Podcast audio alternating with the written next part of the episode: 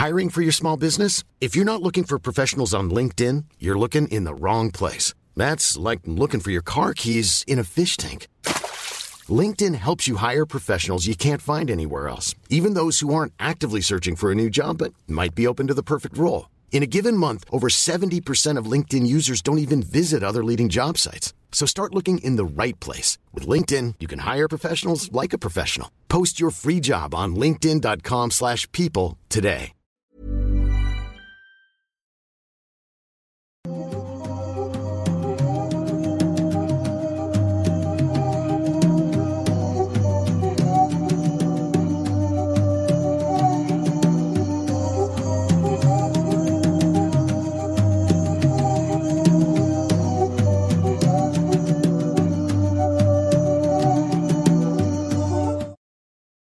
Hola, hola, ¿qué tal? Buenas noches, sean bienvenidos a una emisión más de Noctámbulos Podcast como cada sábado a las 8 de la noche. Estamos de vuelta aquí para platicar con ustedes de algunos casos que traemos preparados, ya sean cosas sobrenaturales o no tanto, o animales asesinos si Jimmy estuviera con nosotros. Sí, Pero, aquí sí. pero bueno, no está ahorita. Y pues saludo primero que nada a mi compañero. ¿Cómo estás, Emanuel? Hola, muy bien, como siempre. ¿Y usted, señor Masquedón? Todo chido, todo perfecto. Estoy muy contento el día de hoy. Quiero hacer varios anuncios antes de empezar con los temas del día. Que eh, primero que nada, agradecer a quienes se tomaron el tiempo la semana pasada de tuitear con el hashtag Noctámbulos Podcast que aparece aquí arriba de mi amigo Samael.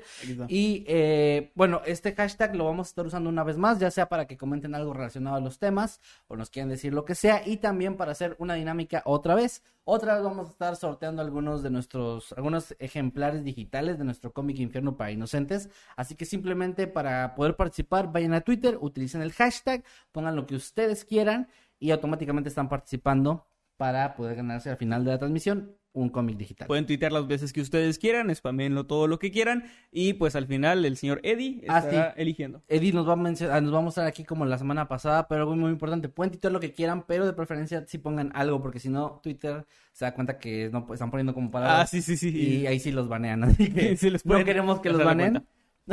pero fuera de eso pueden tuitear lo que sea, o sea, No hagan, no hagan cosas que, que no deben hacer. Sí. Bueno, pueden intentar esos rituales eh, japoneses que, que luego están prohibidos. Yo lo intenté la semana pasada y pues todo normal, no, no pasa nada. No, no pasa nada. Y bueno, pues, además de eso, los anuncios, eh, pues, únanse al grupo de los habitantes del mundo creepy, de Noctámbulos Podcast, donde subimos información sobre lo que platicamos aquí, o Escuadrón Subnormal, de nuestro canal secundario, de más enfocado a cosas como pláticas, comedia, música y otras cosas.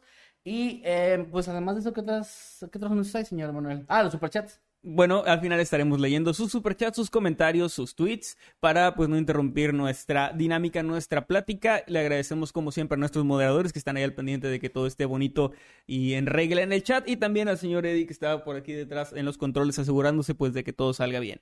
Creo que no hay más anuncios que eso y fue rápido. Eh, fue, por eso me hace raro, porque normalmente tardamos más tiempo aquí. Pero bueno, si no hay más anuncios, comenzamos entonces con el programa del día de hoy. Bienvenidos a Noctámbulos. Ya no lo dice Eddie, pero lo digo yo.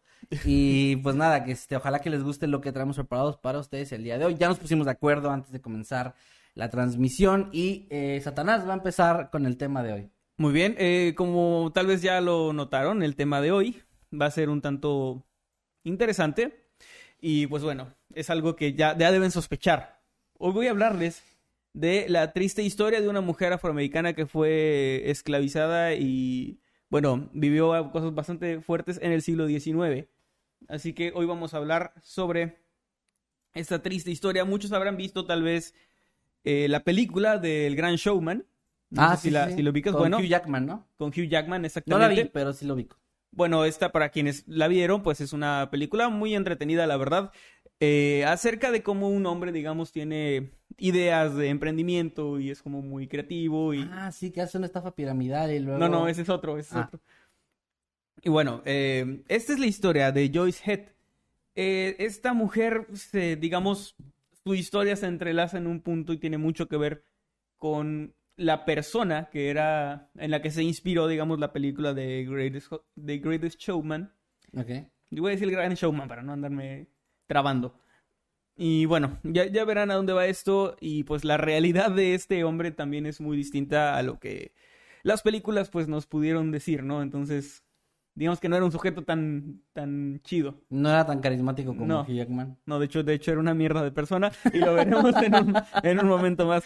Esto es, o sea, sí me he dado cuenta que muchas películas basadas en alguien que lo hacen ver como buena persona terminan siendo no tan así. El personaje del que está basado, el, eh, o sea, la persona de la que está basada la película de En Busca de la Felicidad con Will Smith, Ah, hacen sí. ver como un hombre súper bueno y como que No permitas que nadie te diga. Sí, como que una buena persona que tiene como sus defectos y todo esto. Pero tengo entendido que el señor en la vida real sí era un, un culero. O sea, sí era alguien así como un empresario tiburón de esos que te dejan sin casa, sin pedos, ¿no? De esos que a- había hace. eh, hoy, hoy en la mañana, creo. Hace hoy en la mañana. Sí, sí, lo, lo dije mal. Es que iba a decir casi unos días, pero fue hoy en la mañana. No, ya sé, sí, sí, sí Y- sé tu intención, solo me dio risa. Mi, es- mi esposa Crixer me pasó una nota de supuestamente de un hombre que había inspirado al señor Burns o al personaje. Dudo mucho que haya sido así, pero esos títulos Sí. para dar clic. Pero bueno, el caso es que la historia estaba interesante porque era un hombre mm, que era dueño de una empresa petrolera y era muy rico por en los, los años 70. Así se parece al señor Burns, así peloncito y su naricita. Y la historia era que habían secuestrado a uno de sus nietos, tenía 14 nietos. Lo habían secuestrado y él se, no- se negó a pagar el rescate porque dijo que si lo pagaba iban a luego querer secuestrar a más miembros de su familia para que siga pagando, entonces no quiso pagar. Y, pues bueno, al- no al es una lógica tan... al chico lo mutilaron y bueno, dijo, ah, eh, sus palabras fueron, tengo otros 13 nietos. Ah, bueno, Así que- no mames. Pero bueno, eh, nada que ver con esto, pero hablando, de gente, hablando, hablando de gente culera. Y bueno, vamos a hablar de la historia, es, es bastante breve, pero me pareció muy interesante, la historia de Joyce Head.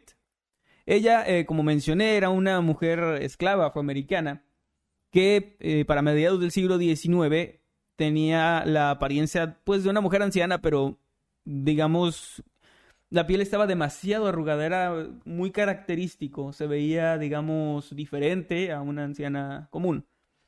Y esto junto a que era ciega comple- casi completamente y estaba casi completamente paralizada de todo su cuerpo, lo cual solo le permitía hablar con dificultad y pues tenía la capacidad de mover solo el brazo derecho un poquito. O sea, era lo que podía hacer una mujer que estaba paralizada, obviamente requería de atención especial y todo esto. Y por su aspecto y por estas características, ella terminó eh, como una pieza de exhibición de fenómenos, que era algo que se utilizaba muchísimo en el siglo XIX, todavía hasta principios del siglo XX. Había estos eh, fenómenos de circo que les llamaban, que más que circo era como una gira de ir de ciudad en ciudad, como una especie de miniferia, ¿no? Sí, ahora le llaman meeting político. algo así, con diversas atracciones y, y pues con gente a las, a las que llamaban fenómenos, que eran personas normalmente con alguna discapacidad, que tenían alguna mutilación, alguna malformación y bueno, ella por formó cierto, parte de esto. Eh, ah, poniendo como un poco de, de paréntesis aquí, ¿te has puesto a pensar en todas las estafas y engaños que había sobre todas esas cosas? O sea, había como que la mujer cocodrilo y la mujer no sé qué y todo, y luego cuando ves imágenes de eso, de cómo eran, era súper fake, era súper, o sea, era obvio que era una estafa, o la mujer barbuda que era un tipo. De hecho, muchas veces no la, no la dejaban a la gente acercarse, o sea, era como Ajá, era de lejos, lejos, ¿no? Sí. Porque era- es peligrosa o algo así. Sí, era, y también era como de que entrabas a ver unos segundos nada más, para que también no te diera tiempo de ver todo, o sea, de, de, Que, de que- que era como, o sea, en lugar de, de que estuviera, digamos, al centro, como en, pues, mm, se va a ir bien culero, pero en vez de que fuera como un zoológico donde hay una persona, en Sí, este caso en culero. medio, y espectadores, más bien los pasaban como de uno en uno, ¿no? Algo así. Sí, Y ajá. como que, y Y rápido. eran cuartos así como, ajá, y muy oscuros, y bueno. O sea, jugaban mucho con eso, pero, eh, o sea, sí, sí, sí, era mucha estafa, era creo que 90% estafa. Ahora, estos, eh, este tipo de exhibiciones siguen pasando, pero son ahora cosas como disecadas o personas que directamente trabajan caracterizándose y es algo muy diferente a lo que se vivía en Sí, aquella porque época. Era, era denigrante en esa época, porque Sí. sí. había gente, como dices tú, con malformaciones y todo esto, que sí era denigrante, o sea, sí era, sí era como verlos como animales. Sí, era como la niña de dos cabezas y eran unas siamesas, ¿no? Por ejemplo. Ajá, Ese tipo de, cosas. Y bueno, Ella trabajó ahí. e- ella pues terminó, más que no era trabajo Oh, porque era esclava, o sea, realmente ella no, no le daban más que comida, creo. Y, Ok, sí. Y bueno, no se sabe prácticamente nada de ella, de su vida antes de esto. O sea, lo que se conoce de ella es ya siendo anciana y ya siendo exhibida como un fenómeno. Pero pues por el contexto de la época y todo esto, pues se asume que ella pues fue una mujer esclava prácticamente toda su vida, Ok. que pues vivió trabajando y cuando ya no pudo trabajar y pues no, no se sabe exactamente qué es lo que padecía, pues eh, al parecer la utilizaron para seguir sacando dinero de ella o provecho de ella a esta edad. Pero, pero mi tía, la religiosa, dice que el mundo está peor ahora porque vienen noticias que se incendió un bosque. Sí, bueno, no, pues dile a tu tía religiosa que no, que no es que no. El mundo estaba mucho más culero No es antes. que cierto, no antes. tengo tías religiosas, pero representa a todas las tías religiosas. Para 1835, ella le pertenecía a un hombre que se llamaba John S. Bowling, que no, no es esto de molestar gente en la, en la Bowling. es un chiste muy viejo, ¿eh? Sí, muy bien. Me decían Y- burling. Burling. Y bueno, eh, una disculpa, me está llamando mi mamá. Me hace raro, no, voy a tener que rechazar la llamada porque sabe que estoy trabajando, pero ojalá que todo esté bien. Ojalá que sí. Y bueno, eh, no se sabe nada de su vida, perdón, anterior a, a esto. Solo, pues se sabe que era una mujer anciana que para 1835 le pertenecía a este hombre llamado eh, John S. Bowling. Ok. Y él la exhibía en Kentucky principalmente, o sea, no, no en el restaurante, en, la- en el estado. Ibas a comer tu pollo frito eh, y ahí... estaba. Como Este- botarga. Ajá. No, no, Pero no, no, no, se puede mover, ¿no? no, no se podía mover. La mano derecha. Es como la botarga de mamá Coco. Y nada más está sentada valiendo verga todo el día. No mames. No, güey, no. O sea, no me estoy burlando de ella, me estoy burlando de la botarga de mamá Coco. Es que ese meme me dio mucha risa. ¿No? Qué chistogro. Ok. Muy bien. Continúa. Eh, Rachel. él, este hombre, digamos, no le pudo sacar mucho provecho, que no, no, no era muy atrayente tal vez para pues, el morbo del público, así que se lo vendió a los promotores R.W. Lindsay y Bart- Bartram. Y pues Lindsay decidió, eh, a, digamos, darle un giro, ya que esta mujer al parecer no tenía una historia tal cual, sino que era simplemente exhibida por su aspecto. Pero eh, Lindsay decidió que le iba a dar una historia de trasfondo. Dijo que era una mujer de más de 100 años y que había sido niñera de George Washington. Básicamente esa era como la historia de background, ¿no? Ok. Pero aún así no logró tener mucho éxito. O sea, como que digamos, como si fueran objetos o así, no tal cual. No les estaba remunerando tanto. Así que ellos la vendieron, ahora sí, a P.T. Barnum, que era el gran showman, o el hombre, digamos, en el que se inspiró este, este personaje. Y bueno, él era un joven empresario, emprendedor que traficaba gente y para, ganarse la vida y exhibirlos, ¿no? Él compró a esta mujer y comenzó a exhibirla, continuando con la misma mentira de, de que era la eh, niñera de Washington, pero digamos que le metió más al marketing, así como que él era pues bueno con la publicidad. Colgó muchos carteles, anuncios por, por donde iba, eh, como un gran espectáculo, dijo que tenía 161 años, o sea, ya escaló así, ya, ya tiene 161 años, Sí. eh, fue esclava de la familia Washington y pues fue niñera de Washington y ahora pues usted la puede ver aquí exhibida en, en, eh, en la comodidad de su hogar, ¿no? Así frente a su, frente a su calle. No, no es por ser culero con la señora otra vez, pero no se me hace tampoco muy interesante. O sea, yo no iría. Como que, ah, la, que. la Eh, Creo que lo que llamaba más la atención es como que, ah, una persona muy vieja, ¿no? O sea, que vivió Por lo de su piel, ¿no? Probablemente sí. Eh, no, pues no bueno, eh, la gente del siglo XIX no pensaba como tú porque ellos Qué bueno. En- en- le dieron 1.500 dólares en total en la primera semana de ganancia. Ok. 1.500 dólares ajustados a la inflación. No hay una calculadora, ya lo había dicho en eh, capítulos programa, anteriores. sí. No hay una calculadora tal cual de esa época. Pero calculando de 1913, que ya habían pasado más de 50 años, para acá son más de 40 mil dólares De pura ganancia. de, de ganancia, sí. O sea, 40 mil dólares más O o, sea, menos. un, un octámbulos cualquiera en Superchat. Claro, claro, por supuesto. Y bueno, después de esta campaña publicitaria, pues le, digamos que saltó a la fama a esta mujer o, o se hizo muy de los medios y todo eso empezaron a hablar de ella, porque también obviamente metió una figura histórica como era Washington y pues esto empezó a generar también dudas entre, entre las personas que pues acusaron a P.T. Barnum de ser una mala persona por hacer fraude, no por exhibir personas y tener a esta mujer ahí de esclava. Es que eso no les interesa porque eso no les afectaba. No, ya cuando les quita dinero, pues ahí sí. Ajá, era, era una mala persona por hacer fraude, ¿no? No, por esto. Y Eh, en el contexto de la época, o sea, sí. claro, se entiende, se entiende, pero pues no se justifica. No, no estoy justificando, nada más estoy No, deja que- de justificar gente, güey. Bueno, Bueno, eh, ante las chinga tu madre. ante, ante estas, digamos, acusaciones, el gran showman declaró que todo era cierto. O sea, él dijo, sí, ella fue la niñera de Washington. Ok. Así se los juro por Dieguito Maradona. Y después dijo. dijo. sí dijo, claro, así.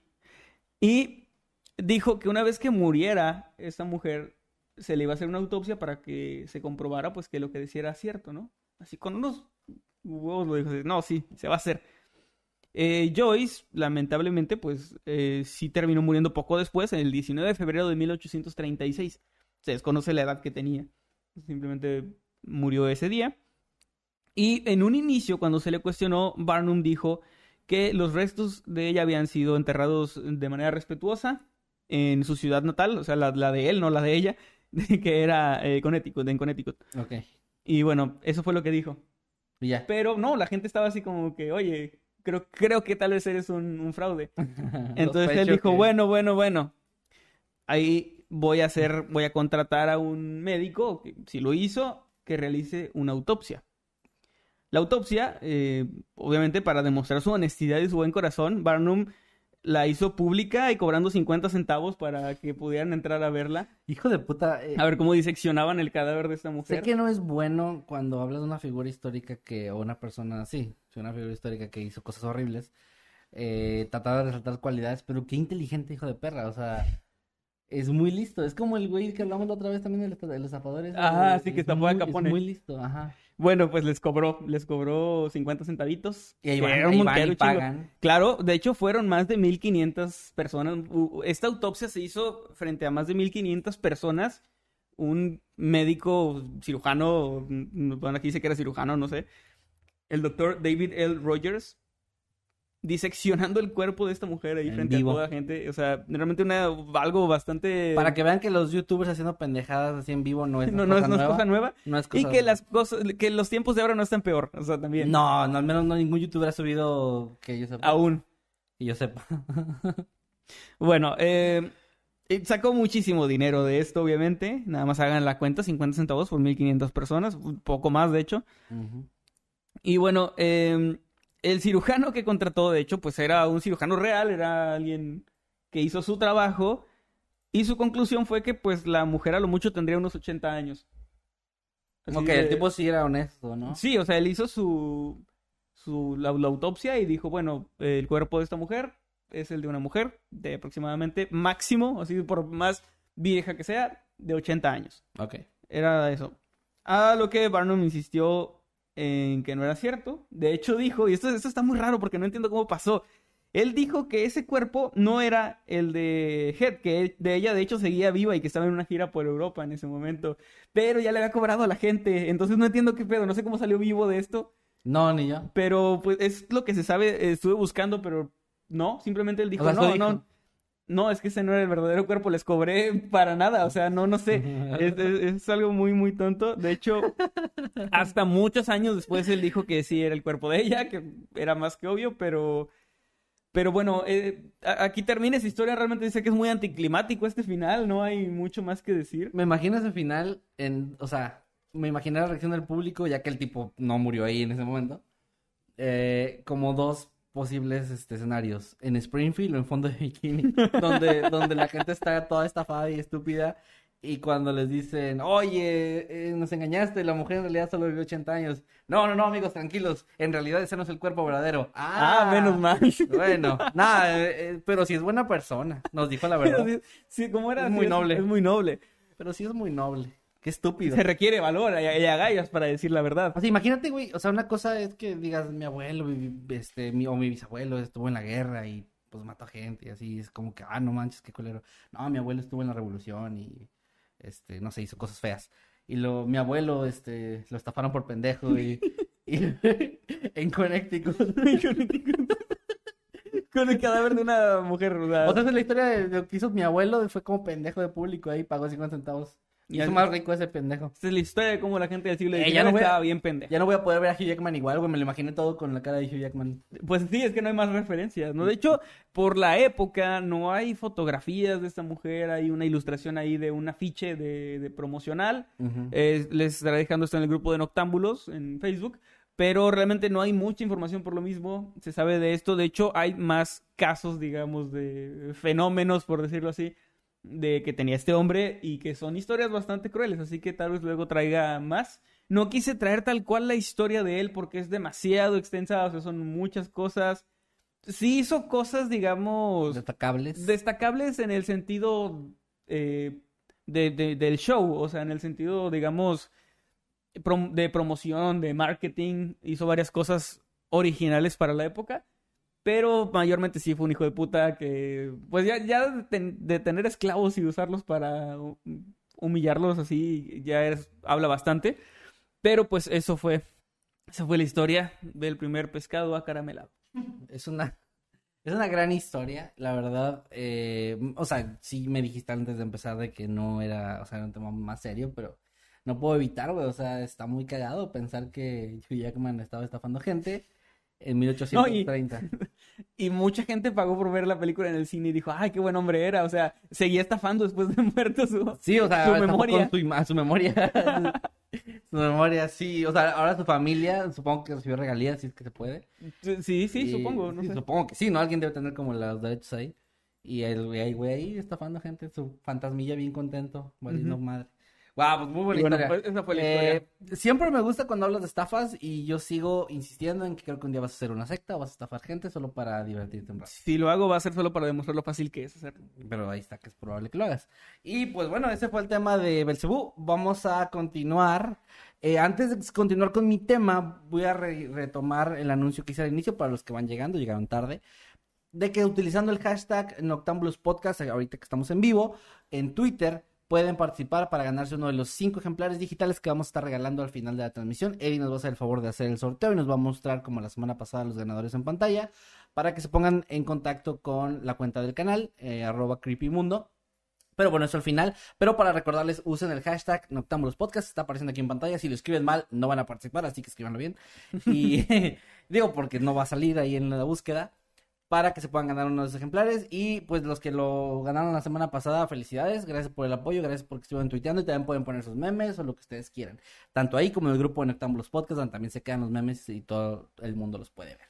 Y ahora sí, vamos ahora sí con mi tema. Muy el bien. tema que traje el día de hoy. Fíjate, mm, no voy a spoilear, pero.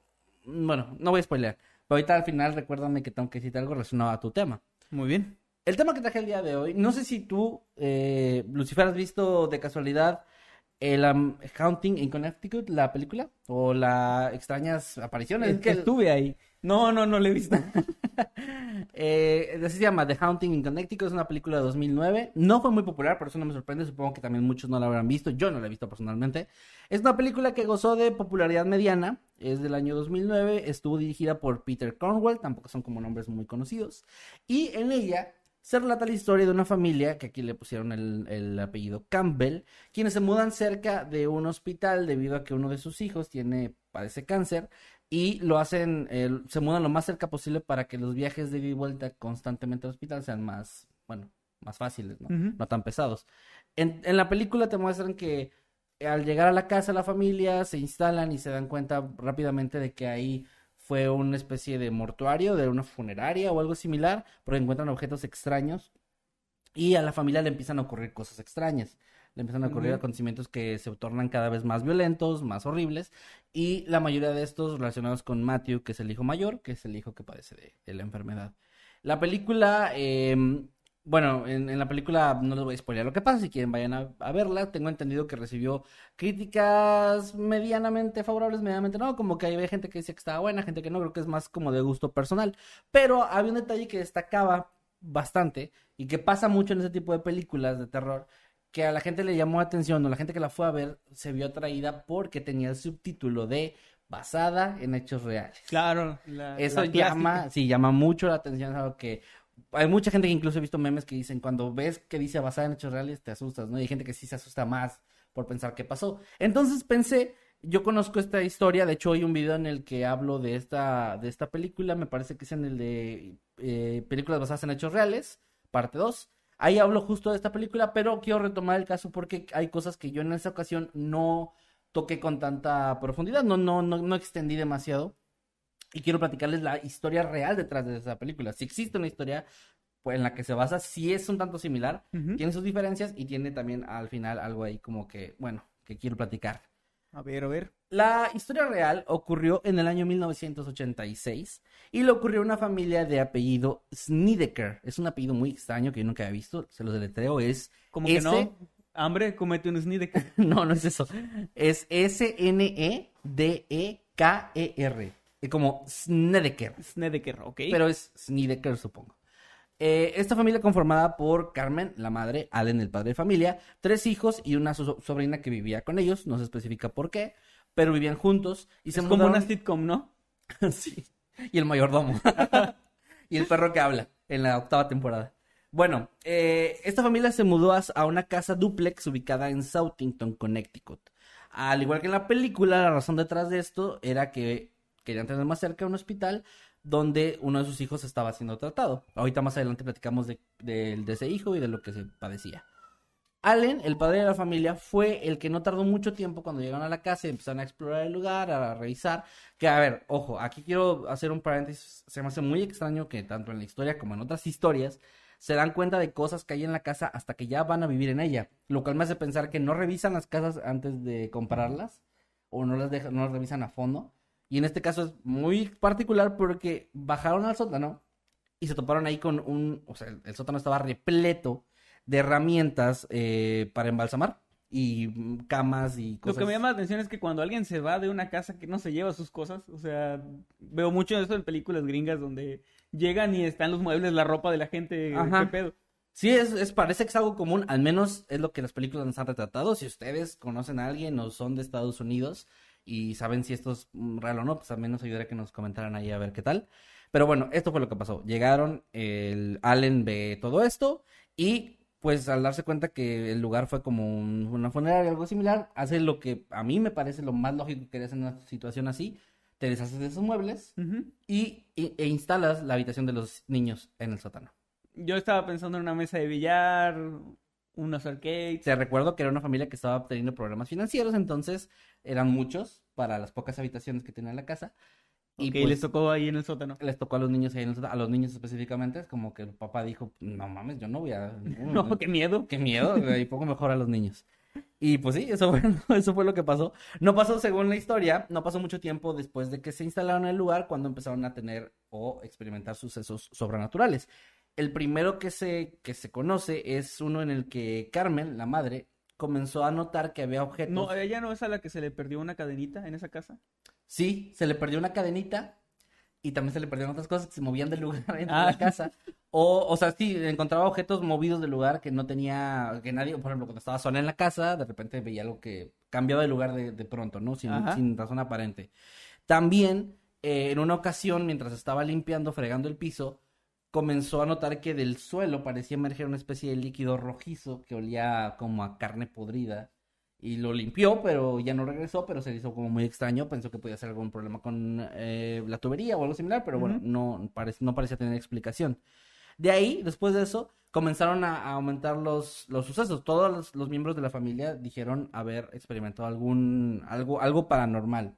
No especificaban todos qué, pero sí todos parecían haber experimentado algo que les hace sentir como que sí había algo ahí extraño. El más destacable fue el hijo mayor, que de hecho estuve buscando el nombre y casi en ningún eh, lugar mencionan el nombre de ninguno de los niños. Pero bueno, el hijo mayor, que era el que sufría la enfermedad, que era linfoma de Hodgkin. Para los que no sepan qué es el linfoma de Hodgkin, es una enfermedad, eh, es como una especie de cáncer, es un tipo de cáncer que se forma, eh, en- pues, se forman células malignas cancerosas en el sistema linfático, básicamente. Y él, él padecía de esto y empezaron a notar que en el caso particular de él, él decía tener visiones extrañas, aterradoras y ver espíritus rondando la casa. Esto aunado a que des- eh, informaron que su actitud había cambiado de golpe de un momento para otro, se había vuelto sumamente agresivo, se había vuelto sumamente, sí, o sea, violento en general y hubo un incidente donde una, un familiar los fue a visitar, un- uno de sus primos, y él lo agredió en cuanto lo vio y lo, lo atacó así de la nada.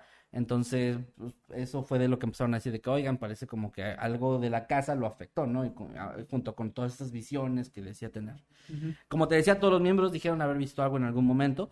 Y lo más grave que llegó a pasar, lo más, eh, sí, el- el- la experiencia más extraña, más fuerte, es que los padres habían dicho que en algún momento habían sido asaltados sexualmente por una entidad ¿Los que no podían dos ver. papás? Los dos en ocasiones separadas. O sea, los dos habían sido violados eh, por entidades que no, que no podían ver. Simplemente se despertaban con estas sensaciones y sintiendo, y pues lastimados, etcétera, ¿no?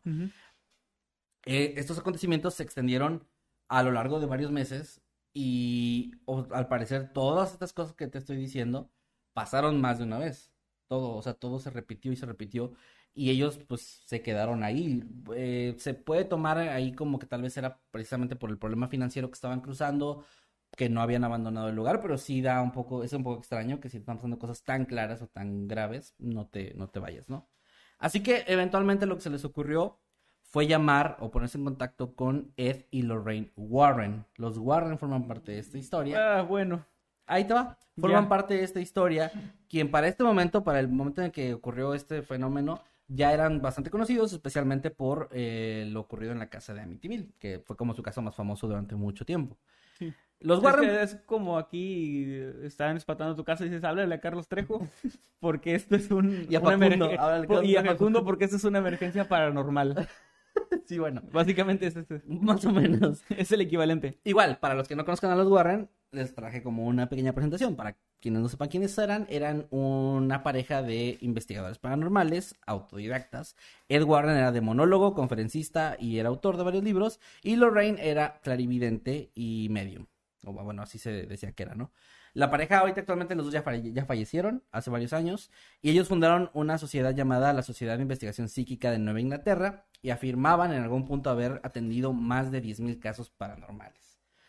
Ellos llegaron al- a la casa y después de estar ahí se instalaron ahí para vivir durante un par de semanas, llevaron a un equipo de investigadores y también llevaron, y eso es muy importante en la historia, a un escritor, un novelista llamado Ray Garton. Él va a tomar un papel más importante en la historia un poco más adelante, pero no lo olviden. Dato de vital importancia, y ya te lo resumo. El dúo de demonólogos se quedaron ahí un par de semanas y según ellos eh, informaron que habían experimentado todo lo que la familia les decía, o sea, sí lo vivieron. Y, rápidamente concluyeron que la casa estaba infestada de demonios, o, en otras palabras, poseída por demonios. Estaba sumamente poseída. Declararon también que los las personas que trabajaban ahí como en la funeraria habían practicado nigromancia y por ende habían infundido en el lugar un mal muy profundo, que esto había provocado toda la llegada de estas entidades malignas a la casa.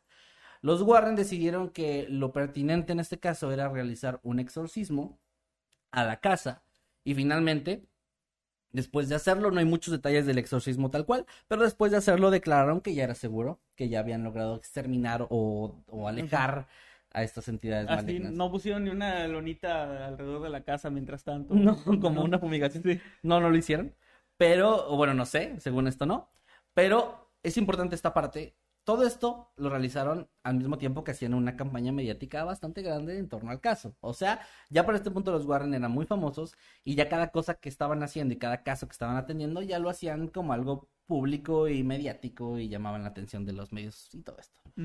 Eh, en este punto fue cuando Ed Warren le solicitó a Ray Garton, el novelista que les comenté antes, que escribiera un libro basándose en esta historia. El libro se escribió y se publicó en 1992 y tiene el nombre In a Dark Place, The Story of a True Hunting, o En un lugar oscuro. Eh, ahí fue cuando la historia de los Warren y de la familia... mm, Se me fue el nombre, eran este... que- Sneaker. Sneaker. Sneaker, la familia Sneaker, perdón, es que se me va, el nombre está difícil. Se empezó a desmoronar poco a poco. ¿Por qué? Bueno, primero que nada surgieron varios hechos que no se habían comentado previamente del caso, como por ejemplo que el hijo mayor que había sufrido estos supuestos eh, cambios de personalidad repentinos, en realidad tenía una fuerte adicción a las drogas y, su- Ujú. y tenía tendencias violentas desde antes de que llegaran a vivir a esa casa. También se le Que cambió hicieron... mucho porque antes se enojaba en aquella casa y ahora se enoja en esta casa. Sí, es que, bueno, ok. También se hizo un diagnóstico y le diagnosticaron esquizofrenia. No, un pequeño detalle. Pequeño detalle de que había, había cosas y había fantasmas y todo esto, ¿no? Entonces, eso fue de lo primero que se mencionó a los medios, que se empezó a, se sacó esa información. Otro detalle es que los vecinos de esa casa, eh, les recuerdo que era una casa duplex, los vecinos decían que jamás habían experimentado sucesos extraños, ni quejas de los vecinos que vivían ahí antes, sobre cosas extrañas pasando. De hecho, durante el tiempo que estuvieron los Sneaker ahí viviendo, ellos dijeron que pues ellos eran los que causaban ruidos y estaban gritando a veces, etcétera, pero que ningún vecino antes había hecho algo así, ni después de que ellos Ellos estaban bien a gusto dormidos y de repente veían del otro lado, ¡me está violando un fantasma! ¡Ah! Un demonio, me está violando. Me está violando un ah, demonio. Ah, me está violando. Sí, es como que, ¿qué pedo? Ningún vecino había hecho eso. Este, los vecinos dijeron que respetaban los, los gustos sexuales de cada persona y las fetiches de cada quien, pero pues cada quien decide, ¿no? Pero igual estaba raro. Ahora, el detalle más grande o el detalle que, prácticamente tiró toda esta historia, al menos para muchas personas, es que Ray Garton, el novelista, eh, a la prensa y específicamente en una entrevista con la revista Horror Bound, dijo que durante su estadía en la casa, él notó varias cosas extrañas en torno a la historia. Primero que nada, parte de lo que Ed le había pedido que hiciera, es que entrevistara a todos los miembros de la familia para sacar como las versiones de cada uno, ¿no? De qué habían vivido. Y él mismo se dio cuenta que estas versiones no cuadraban. La historia no tenían, no, no tenían la historia clara. En, en, acontecimientos en los que supuestamente estuvo toda la familia involucrada, cada quien contaba cosas diferentes y se contradecían en tiempos y otras cosas. Eh, Ray, pensando que tal vez la familia, sospechando que tal vez la familia podía estar mintiendo, fue con Ed y le dijo, oye, está pasando esto, siento que algo anda raro. Y Ed le dijo que los miembros de la familia estaban locos y le dio instrucciones claras de ignorar todas esas contradicciones y de inventar o acomodar lo que sea necesario, lo que fuera necesario, para volver la historia más aterradora y más interesante y que el libro se vendiera bien. Eh, el escritor que había aceptado el trabajo en primera instancia para buscar una historia real, porque iba a trabajar con los famosísimos Warren, pues confesó que muy a su pesar utilizó toda la, información que tenía de las historias, lo acomodó lo mejor que pudo y simplemente creó una historia que tratara de dar miedo. Y es todo lo que, lo que hizo. Es el único, además es la única documentación que se tiene de ese caso. Eh, después de esto, obviamente, hubo gente que, gente que le creyó, gente que no le creyó, porque pues, había también fans de los Warren. Y eso se empezó a convertir en un caso un, tanto polémico por todo esto, ¿no? Se decía que pues los, los miembros de la familia Sneaker estaban buscando tal vez eh, fama y dinero porque los que fueron los dueños de la casa de Amityville habían obtenido muchas ganancias monetarias de la venta del libro que salió de todo eso y bueno, se habían visto muy beneficiados. Ellos pues iban a verse también beneficiados con la venta de este nuevo libro, o sea, se, se empezó a acusar de mentir y de tratar de pues, crear un fraude. Y además de que pues Ed y Lorraine Warren estaban involucrados, entonces también los acusaban a ellos de formar parte de esto, ¿no? Que ahora ya se sabe, y saludos a mis amigos de Señales Podcast, que ellos tienen el término Warrenazo precisamente por esto, que Ed y Lorraine Warren la verdad es que eran, mm, en la mayoría de sus casos se ha comprobado que era falso y que mentían y que eran básicamente estafadores. y, y bueno, eh, otro de los factores también importantes es que los propietarios de la casa, en todo este embrollo, estuvieron diciéndole a la prensa que era mentira, que ellos, que para empezar no había ningún tipo de registro que probara que realmente hubiera una funeraria o un mortuario antes de que ellos llegaran, que eso era falso, y que ningún inquilino antes, durante o después, eh, perdón, bueno, antes o después de la llegada de los Sneaker se había quejado tampoco. O sea, lo mismo que los vecinos decían era como, oigan, no es cierto, ningún vecino ha dicho nada. De hecho, la casa sigue en pie actualmente, sigue siendo habitada por diferentes personas y no se ha reportado nada nuevo de cosas sobrenaturales o, extrañas. Em, a pesar de todo esto que les estoy comentando, la historia se ha ido pasando con el, con el paso del tiempo, se ha ido eh, se ha ido volviendo como famosa, ha tenido como sus picos de, atención, sobre todo en el año 2002, cuando salió un documental para televisión donde se exploraba esta historia. No tengo claro si en el, documental se hablaba del engaño o no, pero ahí se volvió como otra vez popular. Y después, en el año 2009, con la película que les comenté, The Haunting in Connecticut, también como que ganó de nuevo popularidad la, la historia de la familia Sneaker, pero al menos en lo que yo pude investigar, a la conclusión eh, con los datos que yo tengo, es que todo esto pues sí fue un engaño nada más de esa familia que quería sacar dinero. Pues sí, pero los Warren tienen otros datos. Los Warren tienen otros datos, los Warren dicen que los demás son oposición. Y que... no, es cierto. No, pero sí, o sea, los Warren, pues ya, ya se sabe que... Digo, no sé si la gente lo sabe, pero pues sí es muy conocido. Ya cuando investigas realmente los casos, hay muchas cosas que se contradicen y sí se las acusa mucho de eso. De inventar Dijeron casos es que los que van a la universidad son más difíciles de convencer de que, de que hay fantasmas. de que hay fantasmas. Pero bueno, ese es el caso que traje el día de hoy. Me pareció, desde que empecé a, a- a leer sobre la historia real, en la ocasión que hice el video, me pareció interesante, pero en el video casi no mencioné mucho lo de los Warren, lo dejé un poco a un lado, porque no, no, no me di la tarea de revisar realmente, pues, qué tan, qué tan real o no eran esos datos. Pero pues bueno, ahí está el caso. Ya no voy a dar mi opinión, ya ahí lo dejo a ustedes que nos comenten qué opinan, si lo conocían, si no lo conocían y todas esas cosas. ¿Tú qué opinas, eh? Eh, pues mira, yo platiqué varias veces con, con los Warren. No, no es cierto. Eh, bueno, pues no, realmente, pues se sabe ya desde hace tiempo que, pues eran como Carlos Trejo y... Cansó. Güey, ya, güey, siempre mencionas a Carlos Trejo, ya, a ver, Es que soy su fan, ¿no le diste cañitas en la secundaria? No. Deberías. Bueno, eh, no, pues se sabe desde hace mucho que, que los Warren eran más entretenimiento que otra cosa, ¿no? Igual como las películas. Este, todo eso, pues, es al final, para ellos era un, un buen negocio y, Mm. y tienen su museo y tienen a Annabelle. Tienen a Annabelle, sí, tienen a la monja. No, no, no la tienen. No, a la monja no Ah, dice. eso es nada más de las películas. Ah, bueno. Y bueno, no, pues muy, muy buen tema, muy interesante. Y también interesante ver cómo indirectamente nuestros dos temas, nuestros dos temas tienen que ver con cómo Hollywood recuenta algunas Eso es lo que historias. iba, por eso es lo que te decía al inicio del, del, de mi tema, de que se parecen en eso y se parecen en que hay pues estafadores ahí metidos, ¿verdad? Gente que, que engaña. Y, y me parece, es que incluso la historia no me parece tan buena, la de, o sea, la familia la que la contaban ellos, porque sí había como esas contradicciones que la misma gente ya en el momento decía de que, oye, si te están violando los demonios, ¿por qué no te sales, no? O sea, ya es, o sea, entiendo que a lo mejor si ves que se mueven cosas, nada más, algo leve, pero ya literalmente te están... Yo siento que estaban agarrando como todo lo, lo que había hasta el momento, ah, porque acababa de salir por esa época la del ente, que era pues esta entidad, digamos, que, que abusaba sexualmente de No, o una sea, persona. Hay gente dispuesta a decirle, en- a decir- porque tuvieron varias entrevistas de esta familia, por cierto, después de, después de que pasó el caso y todo esto, siguieron saliendo en televisión, nos seguían llamando y seguían diciendo la misma historia, un poco diferente porque pues no pasó. Pero, eh, o sea, el, el señor, la señora estaban dispuestos a decir, sí, sí me violó un demonio, o sea, por dinero. Tan bajo, ta- tan, tan pocos escrúpulos puede tener alguien para... Para decirle eso a, a sus hijos, ¿no? Sí, de que no, mijo, sí, diga usted que me violó un demonio que usted vio. Es como que no mames, o sea, neta.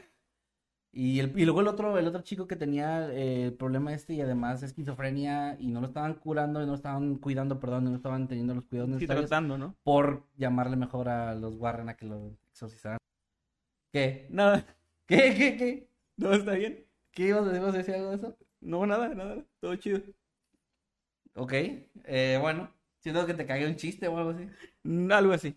Y bueno, eh, vamos entonces con... Ay. Puta madre. Ya sé cómo. Ey, no, pero, o sea, está buena. Pero está chida. Está entretenida. O sea, a ver, es una película. Es que si la van a ver como si fuera un caso real, no pasó eso, pero pues está chido ver una película. Está... Bueno. Un lugar en silencio está muy buena, por cierto. Vayan a verla. Vamos a leer los... Ya nos quedamos sin patrocinador, ¿verdad? Adiós a, lo- adiós a los patrocinios. Vamos. Saludos, Warner. ¡Oh! Se me olvidó. ¡Ey, no mamen! ¡Eh, a ver!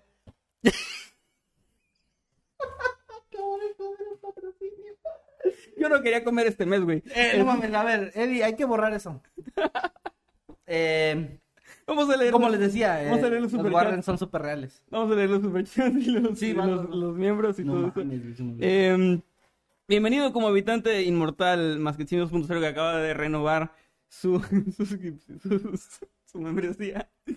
Perdón, Masquetín 2.0, gracias por Eh, renovar juro que membresía. siempre pensé que si un día nos chingábamos un, un patrocinio. dijiste que iba a ser por mí, verdad? Tú, tú. Yo estaba muy con mucho cuidado durante todo el tema. No me acuerdo. Muy bien. Eh, Erika, ese Verga. mucho, ¿qué, qué era B, B o B? Quedamos que no era un que, que no era un leyendo. Ay, gracias, Eddie. Muy bien, dice felicidades a BTS por su aniversario. Por favor, eh, miro su programa los lunes en el trabajo. Los- ¿El de BTS o el nuestro? No sé, güey. Pues nota, me duele que no sepan que, que BO BOB es Bolivia. Ay, lo siento. No, no, no me acordaba. Lo siento, Erika. Y pues un saludo y pues felicidades a BTS por, dice, su aniversario. Felicidades. Eh, banda, si ven un video nuestro próximamente, no, no digan nada. Ustedes díganle corriente. Ustedes digan que está con todo lo que vamos a subir. Eh, sigue otro, hay otro superchat o quieres que lo lea? Sigue tú, perdón, ni siquiera abierto superchat. Brian Rosso, muchas gracias. a la chingada. Nos manda 500 pesos argentinos, me parece, dice. Eh, muchas Chicos, gracias. Los sigo desde hace unos años y hace un mes me hice miembro y pone el, el emoji de noctámbulos. Ah, qué chido. Son muy, son muy buena compañía. Saludos desde Buenos Aires. Les dejo para los tacos. Muchas, muchas gracias. Gracias, muy bien, Brian. Un saludo, un abrazo y que ojalá que te guste todo el contenido que estamos, que tenemos preparado ahí para los, los membresías. Gracias por el apoyo. Ahora sí voy. eh, Diego Sosa nos manda eh, 30 UYU, que son, es que no sé si son pesos o dólares de Uruguay, pero bueno, dices saludos desde Uruguay, son unos genios. Muchas gracias. 30 unidades uruguayas. no sé. Gracias, no- perdón, perdón, Diego, que un saludo. Andamos distraídos hoy. Gracias a Angélica Ar- Ar- Arciniegas, perdón, que, no- que nos manda 10 mil pesos colombianos, quedamos que eran co- COP. Dice, salúdenme en el futuro. No los puedo ver eh, esta vez en vivo, pero los quiero mucho, chicos, y un corazoncito. Ah, gracias. Pues saludos desde acá, desde el futuro. Bueno, tú estás en el futuro, nosotros estamos en el pasado. saludos de acá. Saludos desde el pasado. Eh, bueno, es el futuro porque le estoy contestando en el futuro de su superchat. Pero estoy en el pasado de ella, que ahora mismo es en su presente. Que es Te más digo algo, güey, esta calavera no me gusta. Me encanta. Eso es lo que quise decir. Muy bien. Esa calavera me encanta. No me gusta. ¿No me te gustó? Te encantó. Sí, no me gustó, me encantó el Conjuro 3. Bueno, un Chem en la México, bueno, Ay, muy bien. nos mandó 10 pesitos, eh, no nos agrega nada, pero bueno, muchas gracias, un saludo, que estés muy bien. Y ah, de hecho nos manda otro más de 9 pesos con un sticker de una carita sonriendo. Gracias, gracias, un saludo de verdad y un abrazo. Sí, vas. Y. eh, ¿O perdón, que sigue? ¿Luego que sigue? es que, bueno, este es del. del- Ah, bueno, va. Javier Hernández nos manda 4 dólares con 99 y nos dice saludos a la chapiza. Ay, saludos. A la chapiza, un saludo. Javier, gracias, un Eh, abrazo. Verónica Pérez, muchas gracias, nos manda 129 pesos y dice, los puedo traer a Puebla para llevarle serenata a mi, a mi novio. serenata. Jaja, me ¿Tú encantó. Un, cantas? un saludo de la, la semana. Ah, ok, dice su saludo de la semana pasada. Y a él también, eh, saludos, soy su fiel fan. Ya creo que necesitamos ser eh, padrinos en esa boda. Sí, ya, ya, urge. Ya nos merecemos ese lugar, yo Sí. opino. Así que por favor, cásense. Es- Y- Esto es presión para que se Sí, casen. es para los dos. Este, y que nos inviten. Sale un saludo, Verónica, que Y bien. por favor de comer de nada. Es que soy alérgico. Es de- sí, es que soy alérgico. Bueno, eh, nos manda... Ay, perdón, se me movió. Carlos Carlos Gutiérrez, Gutiérrez. nos manda tres dólares y dice... Saludos a mi... Saludos, mi novia Elizabeth y yo siempre los vemos. Saludos, Saludos, Carlos, saludos. y también a tu novia Elizabeth. Gracias por apoyar y estar aquí. Muchísimas, muchísimas gracias. También a Conteverano nos manda eh, dos dólares y dice feliz mes de Pride. ¿Creen que hay fan- cómo? ¿Que hay fantasmas gay? Pues supongo que sí, ¿no? O sea, No sé, es que... Pues, a ver... es que dice mes de Pride, pero no, no, no tenía presente, pensé que se refería a Pride del orgullo del operador. No, al- dije, ¿por es qué? junio, ¿Por es el mes Pero de- ¿No es el aniversario del canal de, de Pride o me confundí? No, no, creo que no, no, te estás confundiendo. También, ¿no? Bueno, No, no, no. no este, pues no sé, supongo que sí hay fantasmas de, de todos, ¿no? Entonces, no sé. Es que no sé, o sea, un, un fantasma tiene género. Y si tiene género, entonces tiene sexualidad o... uh, Pues yo he visto muchas sexual. películas donde pues los fantasmas son heterosexuales, así que supongo que, ah. que sí. Sí, bueno, buena pregunta, la verdad. No sé. ¿Vieron Ghost? Él volvió porque amaba... Ah, es cierto. Bueno, pues es una película. Pues sí. Eh, pero gracias por el superchat.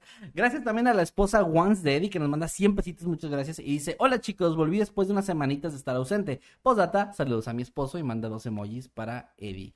¿Qué contestas a eso, Eddie? Uh, mojito with lime, sweet mimosa, pina colada. Ella entendió, supongo. Yo Supongo no- que sí. Yo no entendí. Le- A mí me está hablando... Lo repetiría para que suene el micrófono, pero no puedo. No, no puedo tampoco yo. Muy bien, saludos. Y también a Lips RM, eh, perdón, Lips, si no lo pronuncio bien, nos manda 50 pesitos, nos dice, por fin voy al día con el canal después de un año, volví a verlos hace dos meses, vi el resurrectorio y pronto seré miembro, saludos y F por el, el spoiler. Pues gracias, gracias Lips. Más que spoiler fue como... Bueno, eh, vamos a continuar. Ah, no, no, creo que no están entendiendo. Bueno, eh, ya fue el último, ¿no? no ese, es Ese fue el último superchat. ¿Sí, Eddie? Sí. Muy bueno, bien, vamos muchas, a leer muchas gracias. com- ¿Tú puedes leer comentarios en vivo? Y yo Sí, claro. Y ahorita un rato más, en unos momentos más, ¿ya tenemos ordenadores, Eddie? ¿Todavía no? ¿Ya los tienes? Entonces vas de una vez, de una vez vamos. Muy bien. Gracias a todos los que estuvieron tuiteando con el hashtag Noctámbulos Podcast. Si llegaste tarde y no has visto esta parte, vamos a regalar cinco ejemplares digitales de nuestro cómic Infierno para Inocentes. Vamos a tratar de hacer esto una tradición semanal, o sea, estar regalando cada semana unas cuantas copias. Tal vez en el futuro podamos regalar algo físico, nada más que ahorita es complicado por la cuestión de envíos. Pero ojalá que podamos estar así como tratando, o sea, sí, regalar algunos, algunos de esas cosas. Y Muy bien. pues, los ganadores, ¿cuáles son, Eddie? Por favor, si nos puedes empezar a... El chat para. Ah, bueno, va, vamos a leer tanto el chat mientras. Dice Eddie que no quiere leer. Dice, no, no quiero. No, qué, qué flojera, dice. Que, que- qué flojera estar leyendo. No, no es cierto, no es cierto. No, ahí va, ahí va, va. Va, vamos a leer tantito. Voy a leer un- los tweets que tienen por acá. Eh, ay, no, los de Warner. No, no, no, ese no. Eh, yo viendo cómo por culpa de Kevin se quedaron sin comer. ¿Por qué todos de eso? Se pusieron del mismo color por Kevin y la felicidad de Manuel de que no haya sido él. Oigan, ¿por qué todos los tweets son de, de mí cagándola? Bueno, Kevin se da cuenta que por su culpa se quedaron sin patrocinio. ¡No! ¡Ya! Se acabó ese tema. No quiero que se hablen nunca más ustedes. Si nos Warner, yo tengo un canal propio, así yo solo. Con bien poquitos subs, no. Tengo un canal propio, Warner, pero va a crecer. va a Mi crecer. TikTok, mi TikTok le está yendo muy bien. Tengo un chingo de vistas en mi TikTok. Warner, a mí sí me gustó. Ay, ni la has visto, güey, seguro. Yo sí la vi y me gustó. Y me encantó. Fuimos juntos a. Ay, vivimos juntos, ¿verdad? Ay, güey, estoy bien pendejo. O sea, cagaste de patrocinio y no, cagaste no, amistad. no. Perdón, güey, es que yo, o sea, es que te ves diferente hoy. No, yo ando igual. No, a ver, gente, ya no se va a hablar del tema. Quiero tweets de otra cosa. No, no, no, y no, no, no roben a nadie. Vamos- No roben, no roben a nadie, a gente. No, no, no. No nos hagan esto, no. Nos van a dejar sin comer. Este ser el episodio perdido de moriré de hambre. Se va a borrar en cuanto, en cuanto se acabe. No, no digas eso porque van a sacar clips. Eh, bueno, ya tenemos a los ganadores, ¿verdad? Sálvame, por favor, Eddie. Va, venga el primero.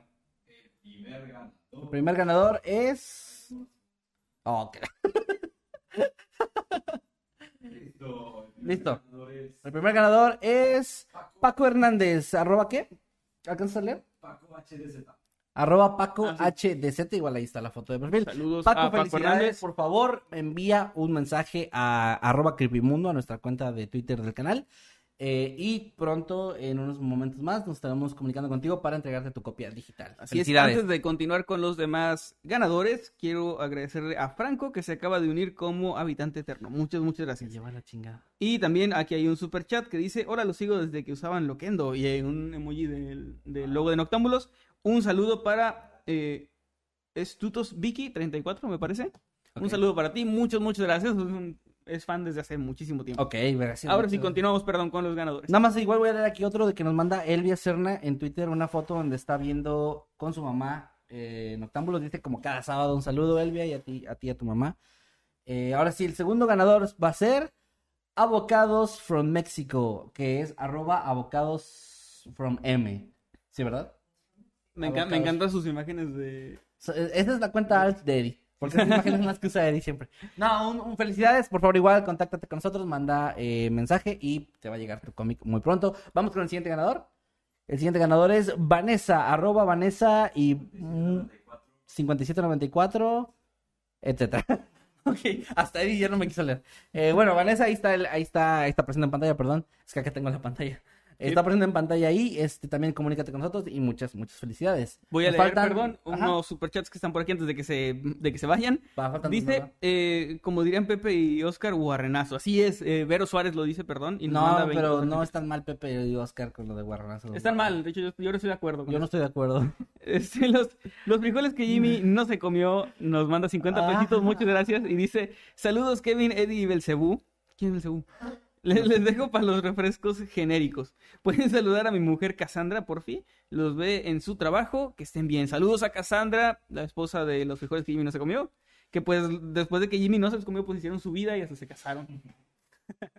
También a Verónica Pérez, muchas gracias que nos manda eh, 50 pesitos. Dice una Se cheve. Dice una cheve para aliviar a Kevin. O sea, ahora sí te hace falta, ¿eh? Sí, ahorita sí creo que sí. Yo no tomo, pero ahora sí necesito algo. Y por último, Gerson Esquivel, muchas gracias que nos manda 14 quetzales y dice, eh, yo me caso el 25 de julio, ¿jalan como mis padrinos o qué? Venga. Pues venga, Aunque sean virtuales, pero Sí, porque pues no, no somos vacunados todavía. no somos vacunados, ¿no? Eh, saludos para Elizabeth, dice Carlos Gutiérrez y nos manda 3 dólares. Muchas gracias, Carlos Gutiérrez, y saludos, Elizabeth. Saludos, claro. Elizabeth. claro. Ahora sí, continuamos, perdón. Venga, los últimos dos ganadores. Eh, Yaré, arroba Yarey, muchos numeritos, pero ahí está los números exactos, los vamos a ver, nos vamos a fijar. sí, Yarey, muchas felicidades. Ahorita te llegará tu copia digital. Mándanos mensaje, por favor, a la cuenta de Creepy Mundo. Y nuestro último ganador, el último ganador de la noche sería Tupi Dudu Papa. ¿Sí lo leí bien? Tupi Dudu Papa. ¿Arroba qué? Arroba tupi, tupi Dudu Papa. Ok, Eh, me encantan los username que usan. Eddie, perdón, aquí Atenea, una de nuestras moderadoras, nos dice que Luis y Rebeca dicen que no se leyó su superchat. No sé si se nos pasó por ahí o qué pasó. Ok, hay que checar. Pero bueno, eh, felicidades también al último de nuestros ganadores. Yo ahorita les van a llegar pronto los cómics. Gracias a los que participaron con el hashtag arroba, hashtag arroba, con el hashtag, estoy mal gente, hashtag Noctámbulos Estamos Podcast mal. en Twitter. Eh, y si necesitaba el dinero. Bueno. eh, Venga, el, el, el superchat de Luis y Rebeca. Ay, Dios. Ay. Este, bueno. tú no puedes decir eso. BS. Yankee, BS Yankee nos manda eh, 10 pesitos, muchas gracias, no nos dice nada, pero pues un saludo. Ya está el, Ah. el superchat de Luis Rebeca. Diablos. No, no, ya no. Dice acá. "Ba- buenas banda, un saludo. Nos perdimos el anterior Noctámbulos, pero ahora sí llegamos a tiempo. Nos vemos al rato en la llamada. Nos mandó Claro ahí que más sí, que Chems y más y Chems Crawler. Que por cierto, gente, si no se han unido a las membresías, están en el momento indicado porque el contenido se sigue subiendo. Eh, estamos semanalmente subiendo tres videos para los de nivel inmortal. Si están en los niveles anteriores, tiene, cada nivel tiene como su propio contenido. Pero eh, hoy vamos a hacer una dinámica con los miembros en la que vamos a hablar algo similar al tema de cosas que nos daban miedo cuando éramos niños o programas de televisión que nos daban pesadillas y todo esto, cosas que no son de terror pero que nos dan miedo. Vamos a estar platicando con los miembros de eso, nos van a ellos nos van a enviar algunas de las cosas que les daban miedo, vamos a platicar de las propias, de dónde surgió el miedo, si no es algo se supone que de terror. Se va a poner buena la plática, estoy seguro, entonces para que se unan si no se han unido y nos den más dinero porque acabo de perder mucho dinero yo. Me debes, bueno, Me va a pagar una chingada, pero sí, sí, sí, bueno. Tienes derecho Saludos. a una, a una cagada grande. del que pero, pero en- enorme. Bueno, ya. Ok, eh, ya por último, Lips RM nos manda 20 pesitos, dice, eh, si dejaron bien, Sí dijeron. sí dijeron bien mi nickname, F por Kevin Again. Pues sí, eh, gracias Li- Lips y pues F, F por nosotros, F en el chat. Nos despedimos, gente. Muchas gracias. Creo que ya no hay nada más que decir. Quedamos, quedamos. No, pues ya, ya, ponlo en privado ya. Eh, nos, nos vemos la próxima semana. Y pues que estén muy bien. ¿Dónde, encontra ¿dónde la encontramos, señor Masterman? Arroba. Warner MX. Síganme, síganme, denme muchos follows y pónganme que soy lo mejor que hay. Que dijo Kevin de Mundo Creepy. Bueno, arroba Kevin más que mal. ¿Y a ti, Lucifer? Ahí me encuentran como arroba Emanuel-Night en todas partes. Y pues ya da igual, síganme o no, no me sigan. Ay. no, importa, no importa. No, este, arroba Emanuel-Night en todas las redes. Señor Eddie, ¿dónde lo encontramos? Arroba Eddie Secker en todas partes. Y pues ahora sí, gente, ya saben que cada sábado es noche de noctámbulos, sábado a las 8 de la noche. Nos vemos, este, le- les juramos que no bebimos ni nos metimos nada, andamos raros, nada más porque sí. Y adiós, no tengo nada más que decir. Adiós. Warner, te amo, te lo juro que te amo, te amo mucho. Dame.